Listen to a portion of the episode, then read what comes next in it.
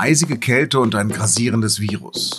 Wie dramatisch und lebensbedrohlich dies für Obdachlose ist, darüber habe ich mit Christian Cecconi, dem Direktor der Berliner Stadtmission, gesprochen.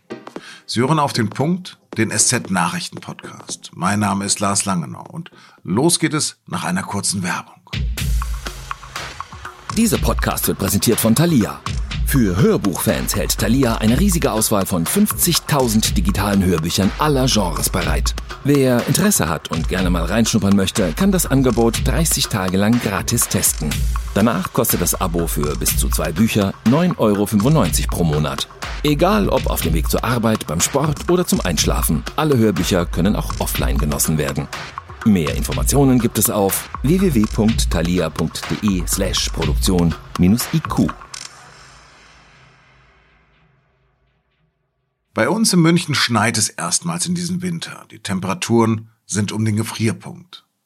Während ich die Sendung mache, sitze ich im Homeoffice in einem muckelig warmen Zimmer.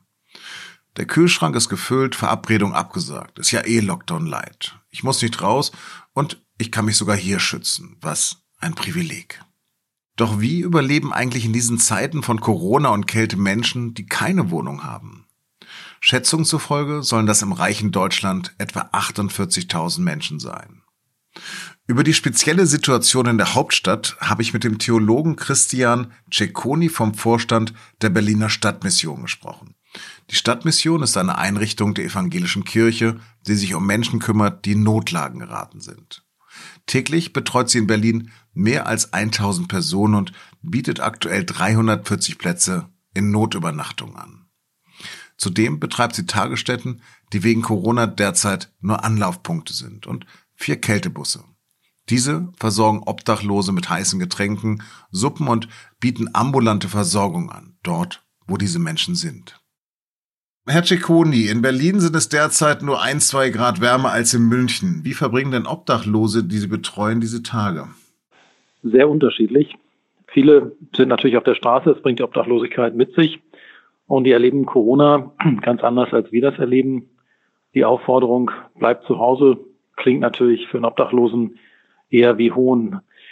Und weil Cafés zu sind, weil Kaufhäuser Beschränkungen haben, in denen wie viele Leute da rein können, ähm, es ist im Moment vor allen Dingen eine ganz unangenehme Zeit und oft sicher auch eine Zeit, wo ich nicht weiß, wohin.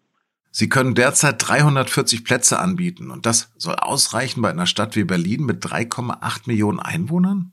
Nee, es reicht wahrscheinlich nicht.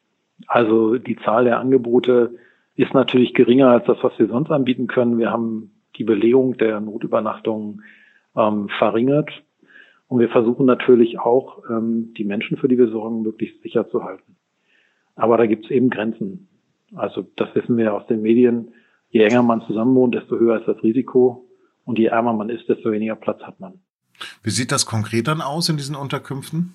Wir versuchen in Unterkünften ähm, Schnelltests zu machen. Das ist uns nicht überall möglich.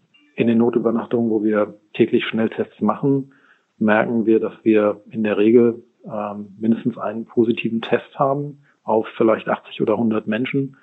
Ähm, wir haben auch schon Abende gehabt, wo wir fünf positive Tests hatten und die Menschen senden wir dann weiter zu einem PCR-Test.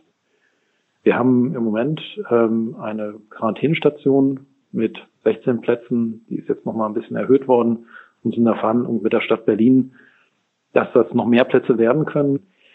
Und da muss man sagen, ist Berlin schon irgendwie ein Vorbild, dass diese Quarantänestation schon seit der ersten Welle da ist. Das ist wahrscheinlich was, was jede Stadt in Deutschland brauchen würde, die Obdachlose hat. Und da gibt es in den größten Städten ja überall Menschen, die das bräuchten. Ich habe jetzt gerade gelesen, dass in anderen Städten ähm, Obdachlose auch in Hotels unterkommen über den Winter. Gibt es so etwas in Berlin auch? Ja, wir haben hier in, als Stadtmission in Zusammenarbeit mit dem Senat eine Unterkunft ähm, einrichten können, wo Menschen äh, 24 Stunden am Tag, sieben Tage die Woche wohnen können. Etwas über 100 Menschen haben wir hier bei uns ähm, in der Einrichtung.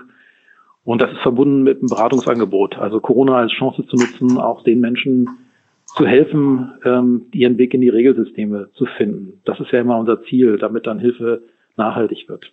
Das Faszinierende ist, ist dass ähm, so ein Angebot es bisher in der Soziallandschaft nicht gab.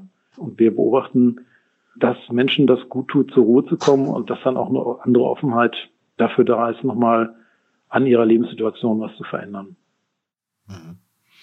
Deutschland besitzt ja eigentlich ein soziales Netz. Wie schnell kann man denn durch die Lücken fallen? Das hängt davon ab, wie es ihnen geht. Also wie stabil sie sind in ihrem Leben. Ganz grundsätzlich ist das soziale Netz in Deutschland ganz toll, finde ich. Es gibt ganz viele Möglichkeiten, aber es gibt eben Menschen, die da durchfallen. Also zum Beispiel Menschen, die psychisch nicht so stabil sind. 50 ähm, Prozent der Leute, die wir treffen in unseren Tagesstätten, die ähm, haben zu tun mit psychischen Erkrankungen. Und dann sind sie vielleicht irgendwann aus dem System gefallen. Und dann den Faden wieder aufzunehmen, ist nicht so leicht. Was für Schicksale sind Ihnen denn begegnet, die Sie besonders berührt haben? Ja, gerade vor ein paar Wochen ist hier jemand bei uns eingezogen in Übergangswohnen. Das ist eine Einrichtung, die Menschen hilft im Übergang in eine normale Wohnsituation. Er hat jahrelang im Grunewald gelebt, hier in Berlin. Der hat da im Wald gelebt, über mehrere Jahre und ist dann irgendwann äh, hier bei uns angekommen und angekommen im Übergangswohnen und fast jetzt hier langsam Vertrauen äh, zu den Mitarbeitern und es wird nach Wegen geguckt. Mensch, wie kannst du deine Situation verändern? Oft geht es damit los, dass ich erstmal einen Personalausweis brauche. Ähm, das haben die seit Jahren nicht gebraucht und auch nicht beantragt. Aber wenn man das lange nicht gemacht hat, dann ist das ein mühsamer Weg, bis man dann zu Dokumenten kommt. Jetzt unter Corona nochmal besonders. Aber der Anfang ist jetzt gemacht. Der Mensch ist quasi umgezogen vom Grunewald draußen in äh, das Wohnen hier auf dem Gelände und fängt jetzt an, das Leben zu ordnen. Wie schwierig ist denn dieser Winter unter Corona-Bedingungen? Sind denn die Wärmestuben beispielsweise auf? Nee, da kommen Menschen nur kurz rein zum Essen. Wir können die nicht äh, sozusagen den ganzen Tag als Aufenthaltsräume offen halten. Wenn Sie sich vorstellen, Sie haben kein warmes Auto, wo Sie sich reinsetzen können, Sie haben keine Wohnung, die Sie aufschließen, wo Sie sich hinsetzen können. Sie haben kein Büro, wo Sie hingehen, wo Sie sich aufwärmen können. Dann brauchen Sie sich nur umgucken in der Stadt und dann werden Sie merken, Sie stehen echt auf der Straße. Das macht den Winter echt hart. Also im Sommer ist es auch nicht immer angenehm, aber äh, jetzt einfach durch den Lockdown, ja, wohin ist echt die Frage, die einen dann umtreibt. Essen gibt es ja derzeit auch nur to go. Wie sieht das denn mit den Suppenküchen aus? Was wir gemacht haben jetzt als Stadtmission ist, dass wir im Winter einen ähm, Suppenbus auf, auf den Weg schicken. Und es gibt auch andere Organisationen in der Stadt, äh, die Menschen versorgen, dass eben äh, warmes Essen zu den Leuten kommt, dass warme Getränke mitkommen. Keiner unserer Kältebusse fährt ohne Heißgetränke los. Das ist sozusagen das Minimum an Versorgung, was man dann an der Stelle anbieten kann. Aber können Sie es denn verhindern, dass Menschen erfrieren werden? Wir versuchen das mit aller Kraft. Also wir haben auch für jemand, der nicht in eine Notübernachtung will oder so, haben wir auch einen Schlafsack im Gepäck. Wir versuchen immer so viel wie möglich zu tun, ähm, dass es Menschen gut geht. Die Stadtmission hat so eine Kultur, wo ich richtig greifbar spüre, dass die Leute sagen, wir schicken keinen weg. Das kann man nur versuchen, so gut wie man es kann. Und unser Wunsch und unser Ziel, unsere Sehnsucht ist, dass eben niemand persönlich zu Schaden kommt durch diesen Winter, sondern dass wir alles tun, damit wir keinen da vergessen. Wie kann ich denn direkt helfen? Soll ich einen Kältebus rufen? Soll ich warme Kleidung selbst vorbeibringen oder einen Schlafsack oder Geld geben? Also der erste Schritt ist immer, dass Sie auch einfach den Menschen, dem Sie da begegnen, fragen können, wie kann ich dir helfen? Was brauchst du? Und das kann Kaffee sein, das kann ein Gespräch sein, das können auch fünf Euro sein, die Sie von Ihrem Weihnachtsgeld teilen.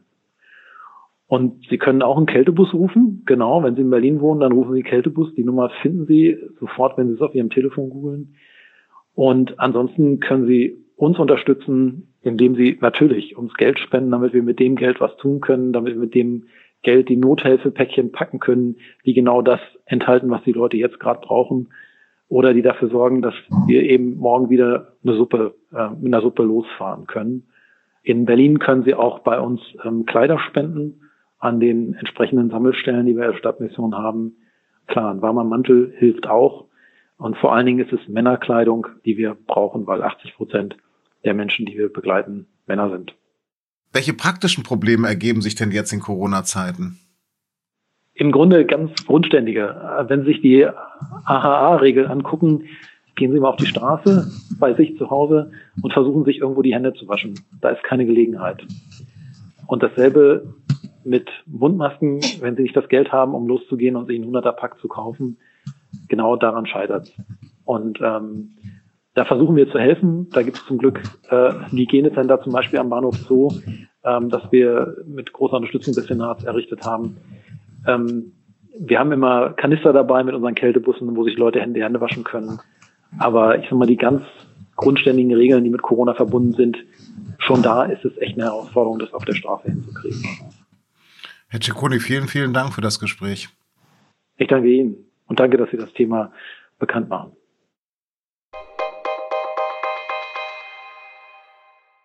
Am Montag haben wir hier über Polizeigewalt in Frankreich gesprochen. Zentral ging es um ein neues Sicherheitsgesetz, nachdem es künftig verboten sein soll, Polizisten zu filmen.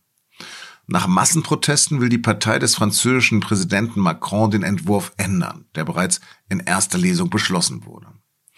Die Regierung will mit dem Gesetz Beamte vor Drohungen und Attacken schützen. Bürgerrechtsgruppen, Journalisten und Opfer von Polizeigewalt befürchten dagegen, dass dies brutales Vorgehen von Sicherheitskräften verdecken könnte.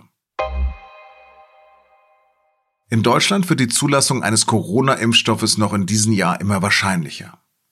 Nachdem am Montag der US-Pharmahersteller Moderna eine Zulassung seines Impfstoffs für den europäischen Markt beantragt hat, melden dies nun auch das Mainzer Unternehmen BioNTech und sein amerikanischer Partner Pfizer. Durch die Fußgängerzone von Trier ist ein Mann mit einem Auto gerast. Dabei hat er mehrere Personen erfasst und mindestens zwei von ihnen tödlich verletzt. Der Fahrer wurde festgenommen. Nähere Angaben darüber, ob es ein Unfall oder Attentat war, lagen zu Redaktionsschluss noch nicht vor.